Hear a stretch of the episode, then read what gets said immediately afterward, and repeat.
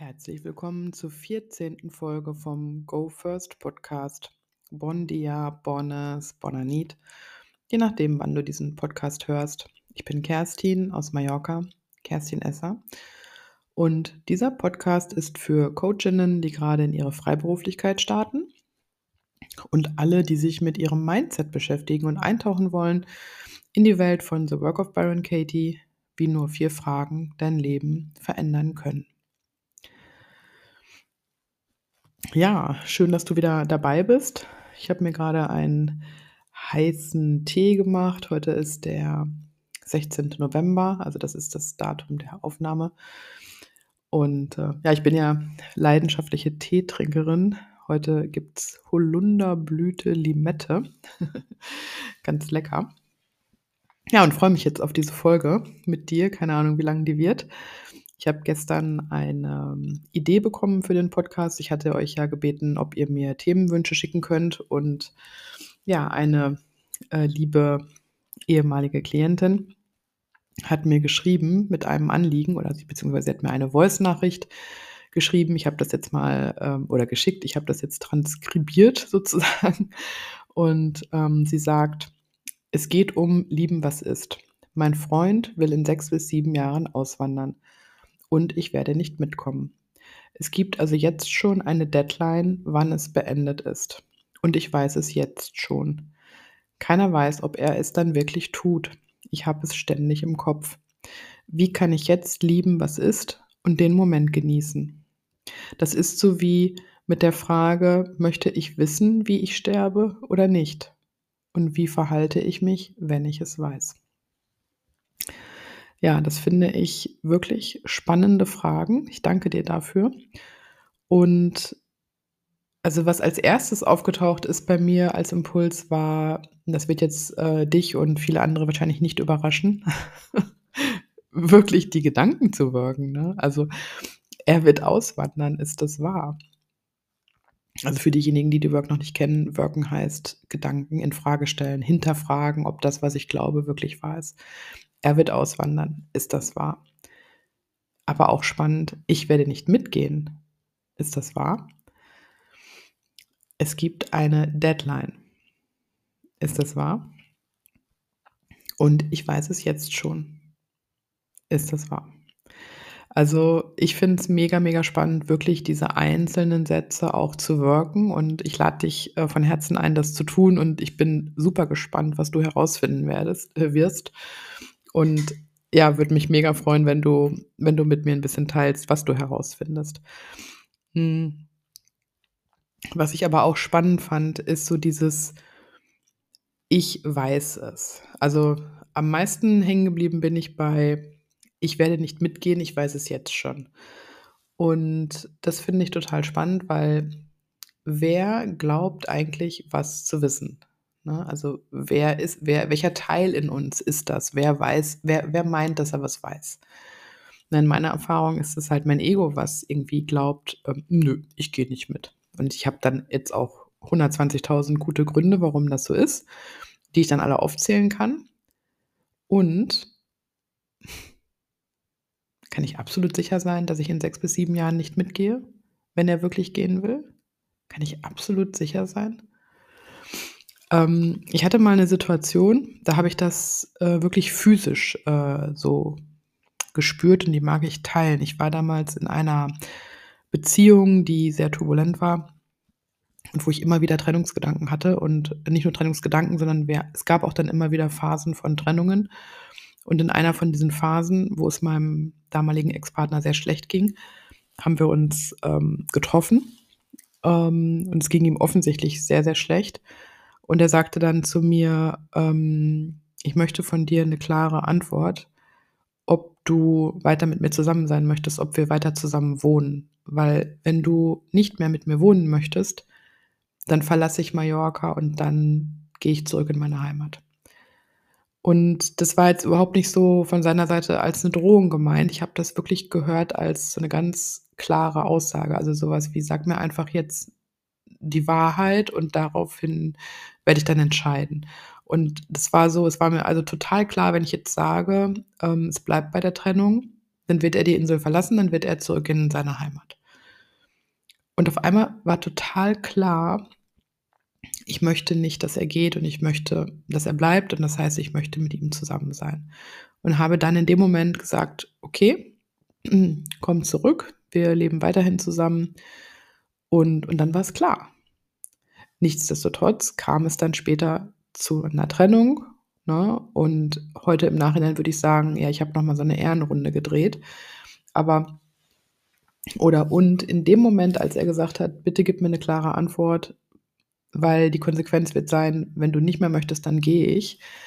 Ähm, hat in dem Moment, also ich hatte keine Zeit zu überlegen. Ne? Ich hatte keine, es war eine wirklich eine, es war eine ganz klare, ganz klares, okay, wir probieren das nochmal. Okay, wir, wir machen weiter. Und das war ein total gutes Gefühl damals. Und ich habe dann so für mich gesagt, okay, ich werde das jetzt mal nicht in Frage stellen eine Zeit lang. Ich werde jetzt eine Zeit lang nicht in Frage stellen, äh, sondern ich werde ganz klar davon ausgehen, wir sind jetzt zusammen und wir, wir tun irgendwie oder ich tue mein Bestes, ähm, dass das gelingt. Hat, ist am Ende hat es nicht funktioniert. Das ist nochmal eine andere Geschichte. Aber so zu sehen, ich kann die Antwort nicht ähm, mir im Vorhinein überlegen. Ich, also es macht einfach keinen Sinn, mir zu überlegen, ob ich in sechs bis sieben Jahren Ja oder Nein sagen werde, weil ich das nicht wissen kann. Ich kann es nicht wissen.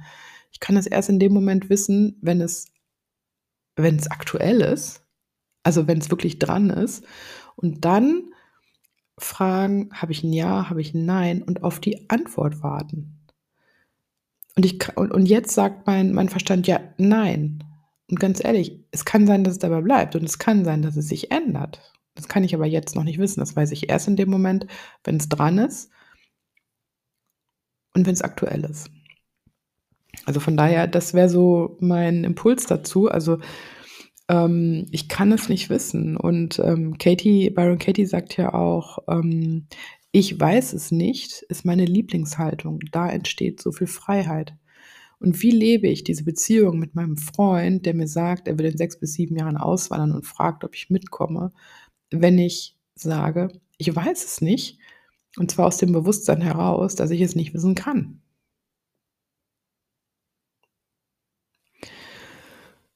Und ähm, ja, und da entsteht so viel Raum und so viel Freiheit in dieser Haltung von ich weiß es nicht. Und das wäre so mein Impuls dazu. Also kann ich in die Haltung gehen von ich weiß es nicht. Und ähm, es gab noch einen weiteren Impuls von meiner Seite und zwar zu dem Punkt, es gibt eine Deadline.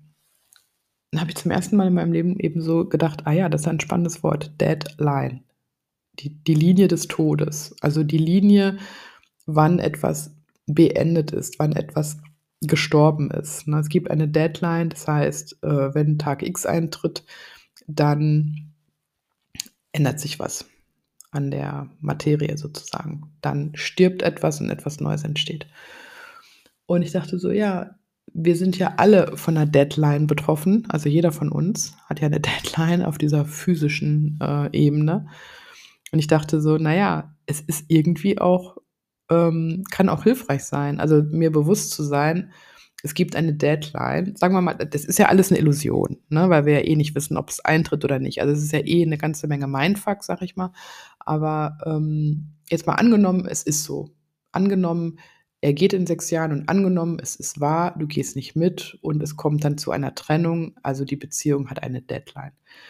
Wie kann ich das nutzen für meine Beziehung heute und einfach noch viel achtsamer sein, noch, noch präsenter, noch wertschätzender mit dem, was wir haben, wissend, dass es irgendwann endlich ist. Was uns aber ja sowieso alle betrifft. Nur wir mh, mm, leugnen das halt meistens und, und wollen das ja auch nicht fühlen und uns damit wirklich auseinandersetzen und leben so, als wäre es unendlich und von daher kann das ja auch total hilfreich sein, davon auszugehen, dass die Beziehung eine Deadline hat. Denn alle unsere Beziehungen haben ja eine Deadline, nämlich spätestens dann, wenn einer von uns geht. Also auf der Ebene. Ne? Ich meine, ich, auf einer anderen Ebene bin ich ja immer mit ähm, den Menschen verbunden. Aber ich dachte so, ja, also angenommen, es gibt eine Deadline, wieso kann das eine wundervolle Sache sein, dass es eine Deadline gibt?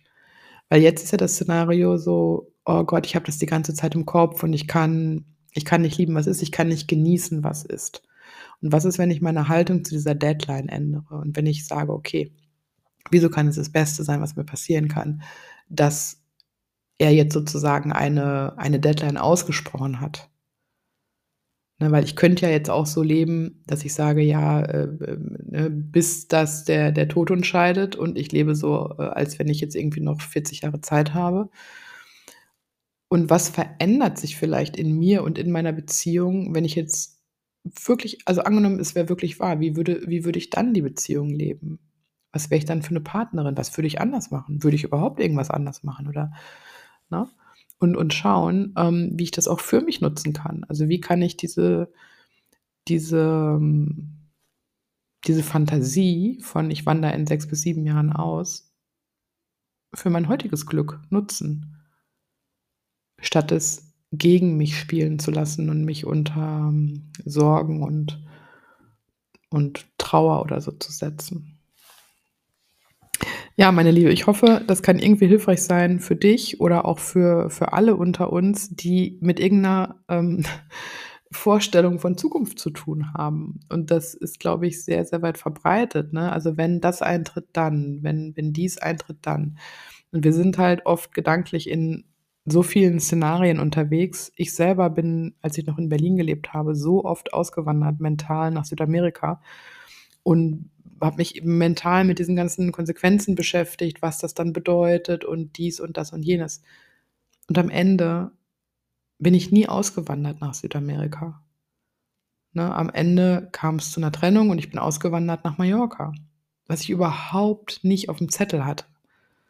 Also, einfach auch so hm so 'n Vertrauen zu haben in die Nicht-Kontrollierbarkeit. Also, so ja, Hingabe ist, glaube ich, 'n gutes Wort dafür. Es gibt auch so 'n so 'n Wort in der Bibel, ne? Ich bin jetzt nicht so bibelfest, aber ich glaube, das geht so: „Die Wege des Herrn sind unergründlich.“ Und so zu sehen: „Ja, ich habe keine Ahnung, ähm, was das Leben noch mit mir vorhat und und was alles noch passieren wird. Und ich bin offen.“ Wie Katie so schön sagt: „I'm open.